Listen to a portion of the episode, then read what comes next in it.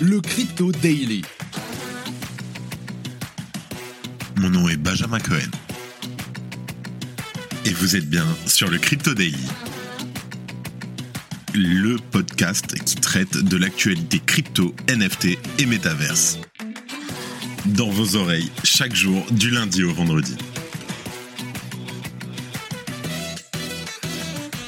Salut, j'espère que tu vas bien. On se retrouve tout de suite pour ton résumé de l'actualité sur ton média Web3 favori, le Crypto Daily.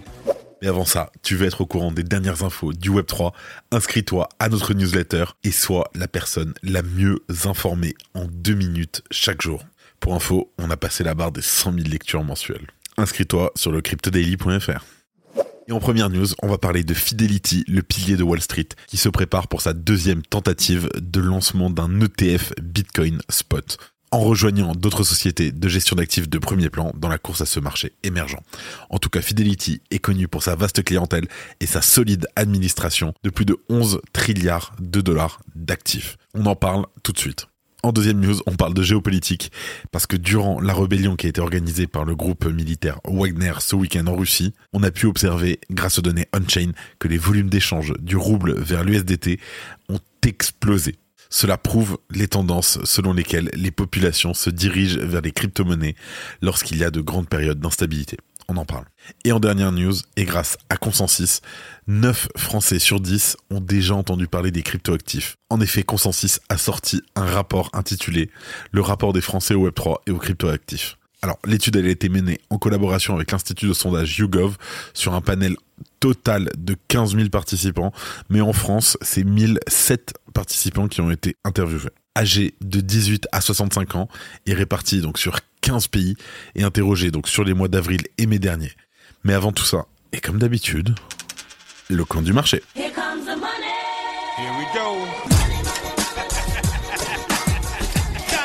On enregistre cet épisode, il est 14h et on est le 28 juin 2023. Alors nous avons un Bitcoin à 30 350 dollars, moins 1% en 24 heures, un Ether moins 1% pareil à 1862 dollars, le BNB moins 2%, le XRP moins 1%, le Cardano moins 3%, le Dodge moins 1% à 0,06 dollars, et le Tron toujours donc qui suit aussi à moins 1%, et le Solana qui continue, on a 4 jours de baisse, moins 3% à 16,18 dollars. Le Bitcoin Cash, quant à lui, continue de pumper. Et on est à 231 dollars avec une augmentation de 80% en 7 jours.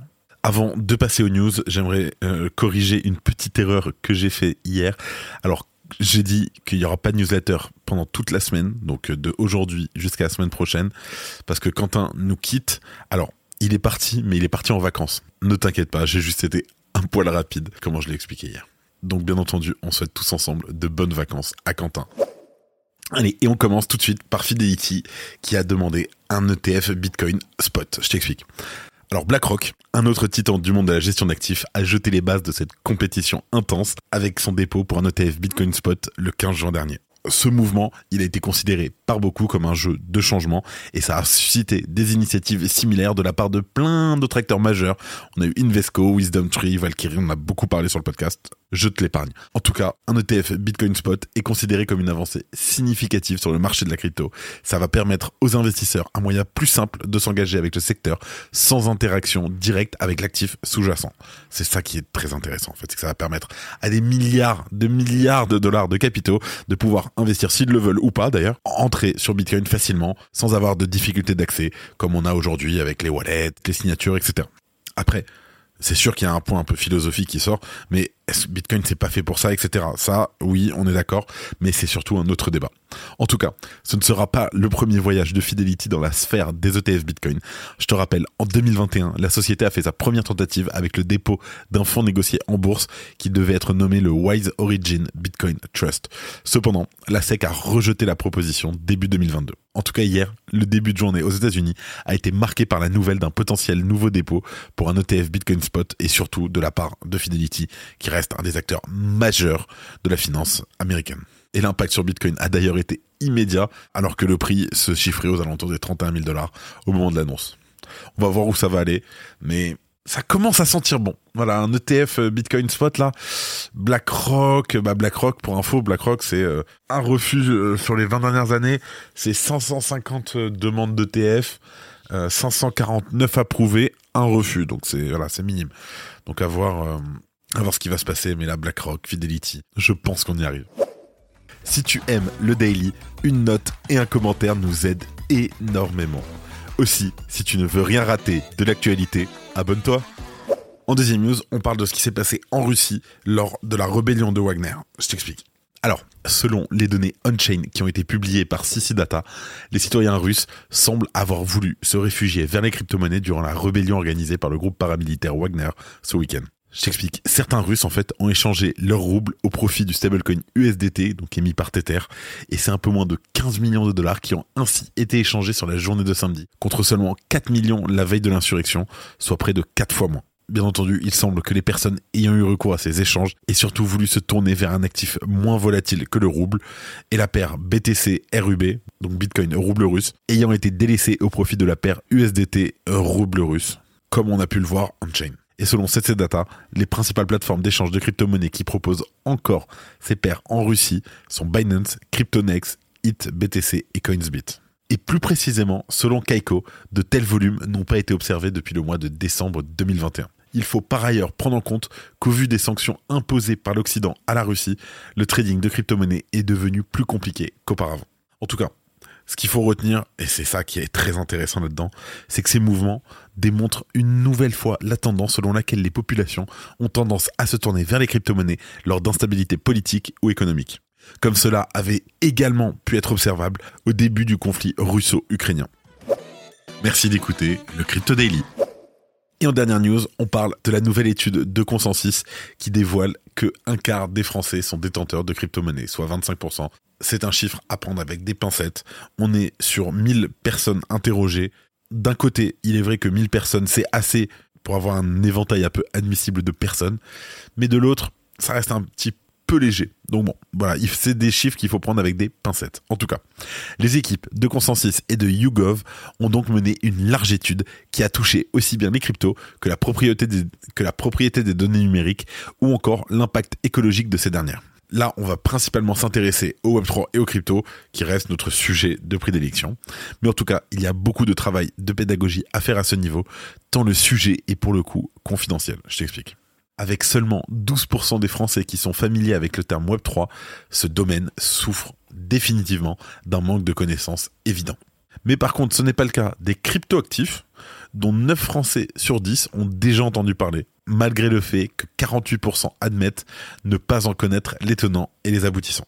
Alors, ce qui s'est passé, c'est que lorsqu'on leur demande quels sont les principaux concepts qu'ils associent à ce terme, les Français sont en général partagés entre des termes plutôt positifs, tels que alternative à la finance traditionnelle, mais aussi des termes plus négatifs, comme la spéculation ou encore arnaque.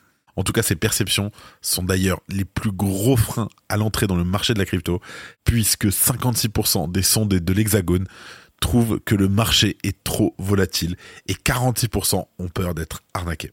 Pour finir sur la France, ils sont 23% à avoir possédé ou à posséder des cryptos, et parmi ceux-là, c'est 50% de BTC et 36% pour de l'Ether. Et à la question de savoir pourquoi ils ont fait cet investissement, la curiosité et la diversification de leur portefeuille sont les raisons évidentes avancées par le panel. Maintenant, on va prendre un petit peu de recul pour confronter nos perceptions à celles d'autres pays du monde. En France, c'est seulement 8% des personnes interrogées qui associent les cryptos à l'avenir de l'argent mais c'est pas le cas dans d'autres pays où par exemple au Nigeria c'est 58%, en Afrique du Sud 50% et au Mexique 44%. On peut noter tout de suite la différence. En tout cas, de la même façon, et toujours au Nigeria, ils sont 65% à déclarer posséder de la crypto pour stocker de la valeur et 56% en Argentine, bien entendu. En tout cas, en ce qui concerne l'intérêt plus général des crypto-monnaies, 45% des Américains pensent qu'elles apportent une plus-value à Internet contre seulement 28% des Français. Alors cette étude fait bien évidemment écho aux courbes de l'adoption de la crypto dans certains pays déjà cités, comme le Nigeria, l'Afrique du Sud ou encore le Vietnam, qui les utilisent de plus en plus quotidiennement et qui sont donc plus au fait de la technologie. Et on retrouve cela par exemple dans les NFT, que seulement 29% des Français déclarent avoir déjà détenu, contre 76% des Vietnamiens. C'est ouf. Enfin, la prise en compte environnementale est très importante chez nous, et malheureusement les idées reçues ont la vie dure, puisque 75% des Français pensent toujours que l'empreinte carbone des cryptos est trop négative. En tout cas, les auteurs de l'étude ont également mis l'accent sur le côté participatif du Web3, ce qu'ils ont appelé l'ère des bâtisseurs. Ils notent qu'en France, les sondés restent méfiants envers Internet dans son état actuel et qu'ils souhaitent une évolution que pourrait apporter le Web3. En tout cas, les questions d'identité numérique, de protection des données, de décentralisation des informations et donc de crypto-monnaie intéressent de plus en plus les Français et ça, c'est bien. On cite, pour finir, Grégory Jessner, qu'on salue d'ailleurs, entrepreneur du Web3, pour qui la France pourrait une fois de plus montrer la voie la France est le meilleur endroit pour construire le Web3 en Europe, et ce grâce à son pool de profils tech et d'ingénieurs, et un esprit entrepreneurial qui refuse l'ordre établi. En tout cas, on espère que nos représentants sauront se montrer à la hauteur des espoirs de tout un écosystème et de la curiosité de tout un pays. J'en profite pour féliciter Faustine Fleuret qui a été réélue à la tête de la DAN. Bravo. Malheureusement aujourd'hui il n'y aura pas d'actualité en bref avec Bean Crypto. C'est la fin de ce résumé de l'actualité du jour sur le Crypto Daily. Évidemment, pensez à vous abonner pour ne pas rater le suivant, quelle que soit d'ailleurs l'application que vous utilisez pour m'écouter. Rendez-vous aussi sur Twitter et LinkedIn pour d'autres contenus d'actualité exclusifs. Je crois que j'ai tout dit, faites attention à vous, et moi je vous dis à demain. C'était Benjamin pour le Crypto Daily. Merci et à très vite.